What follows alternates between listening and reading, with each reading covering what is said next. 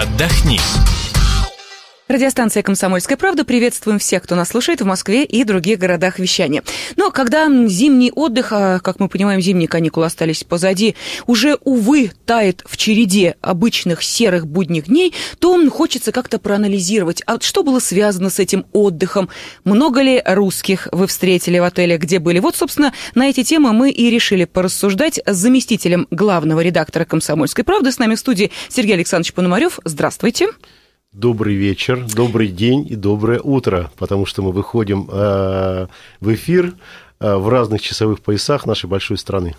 Ну что, Сергей Александрович, вот э, сразу хочется узнать, э, для того, чтобы э, каким-то образом анализировать картину э, происходящего в сфере туризма, мы сейчас не будем оценивать отели, э, температуру воды и прочее, мы оценим туристов. А нужно выезжать из страны, ну, хотя бы раз в год. Как часто ездите вы? Э, ну, я езжу гораздо чаще. Как минимум два, а обычно три раза в год, иногда четыре, как угу. получится. А, Причем в разные стороны света. Зимой это, как правило, Юго-Восточная Азия, мой любимый регион для отдыха. А весной и летом это обычно Европа, чтобы походить по музеям, тоже отдохнуть на Средиземном море или на Атлантическом океане, Поэтому, в принципе, э, туристов разных стран и разных типов я э, видел достаточно много.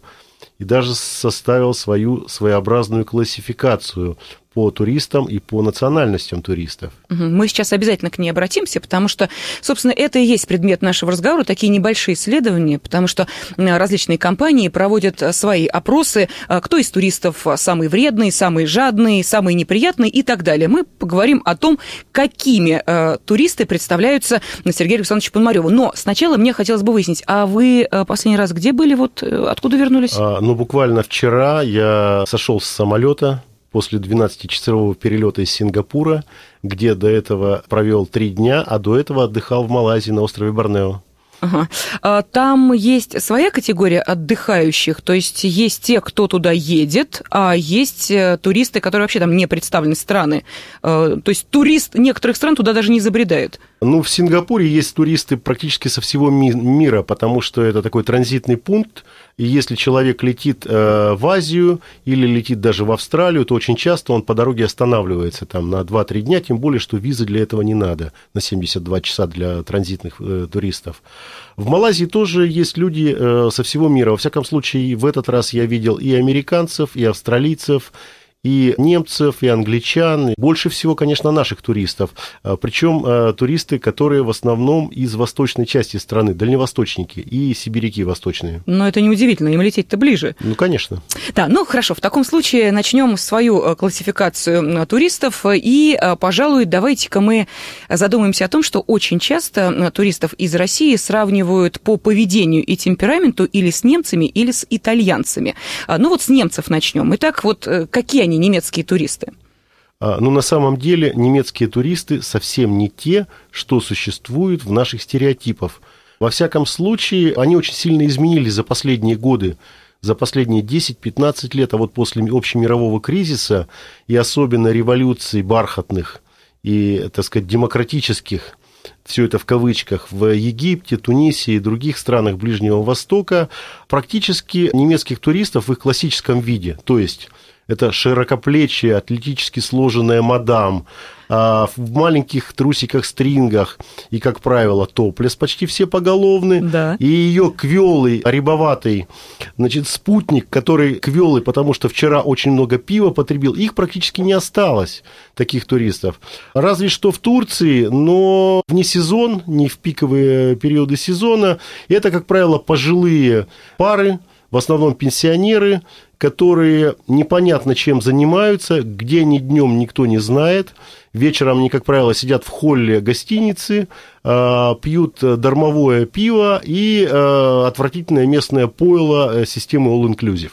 Угу. Ну и плюс к этому нужно еще заметить, что, а это замечают все, очень много едят немецкие туристы. Вот говорят, что русский турист много ест. Немец ест дольше но э, если русский турист набирает сразу много и съедает это на глазах у изумленной публики, речь идет о шведских столах, я думаю, все догадались, то вот, по-моему, немецкий турист ест не меньше, но дольше.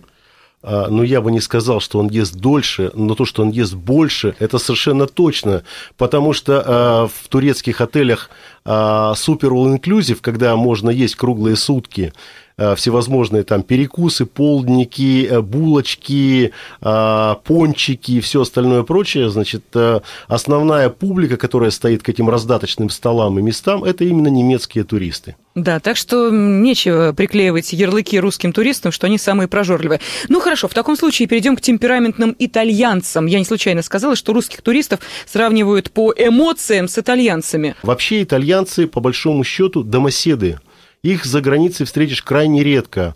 Если и встретишь, то только в близлежащих странах. Это Хорватия, это Словения, э, немножко Франция и так далее. А в основном итальянцы отдыхают дома, тем более, что условий для отдыха у них предостаточно. И вот в период со второй половины августа и до начала сентября, когда вся Италия вымирает во время праздника Феррагоста, угу. он вроде бы религиозный, но одновременно и светский характер, да, все эти многочисленные толпы, миллионные толпы итальянских туристов, туристов находятся на побережье.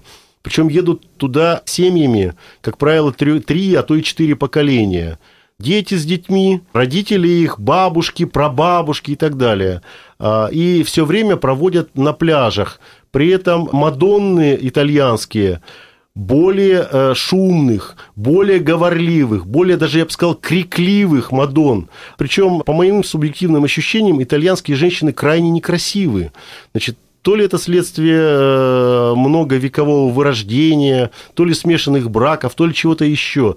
А, так вот, они, значит, тратят уйму денег на бутики, на парфюмерию, на косметику, на модную одежду, а в то же время их мужья, которых наши женщины считают образцом мужской красоты и образцом некого мачизма, Значит, они проводят время с э, детьми. Как правило, с, э, мужчины занимаются с выводком детей на пляже и, в общем, не оставляют нашим туристкам, которые бросают на них э, взгляды, никакого а, шанса. Угу.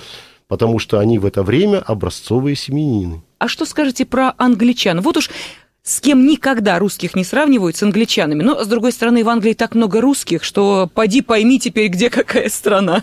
Э, из моего многочисленного опыта общения с англичанами я понял, что это люди с большими комплексами. Причем это комплексы былой империи, где закат и восход солнца были растянуты на сутки. Да? Поэтому англичане, хотя они сами в этом никогда не признаются, они очень любят отдыхать в бывших колониях своих – и в Азии, и, значит, Юго-Восточной Азии, и на Карибах. Опять же, несмотря на кажущуюся скромность нации, более отвязных, я бы сказал, а, более раскрепощенных туристов в этих местах трудно найти, потому что именно англичане составляют основной контингент нудистских пляжей на Минорке, на Ибице.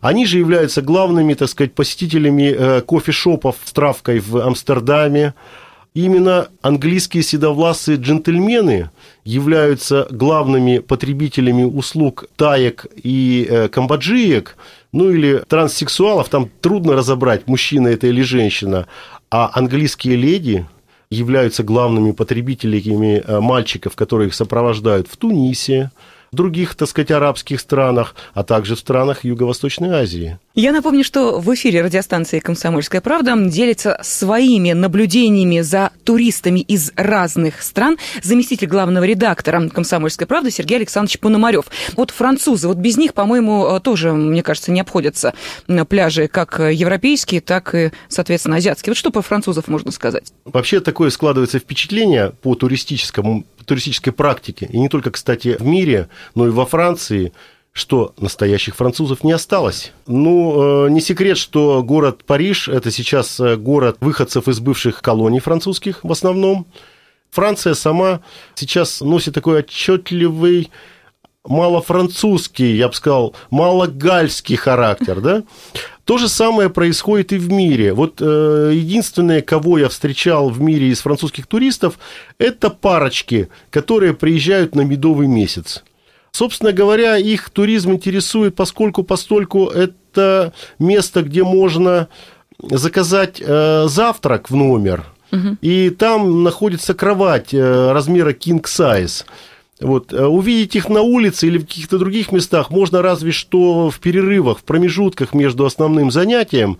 Они выходят, значит, фотографируются на фоне отеля э, и обратно исчезают в номере, где проводят время в соответствии с э, задачами медового месяца. Ну, а давайте мы объединим японцев, корейцев и китайцев вот в такую одну зарисовку, потому что не очень много времени остается, а еще хочется про русских туристов поговорить. А, ну, про японцев рассказывать нечего, все очень известно большие дисциплинированные группы во главе с гидом, который ведет эту, так сказать, атару, э, подняв зонтик над головой, сплошная съемки на Кэноны э, и, так сказать, Минолты, снимается все, абсолютно, э, причем выбор объектов непонятен, для чего.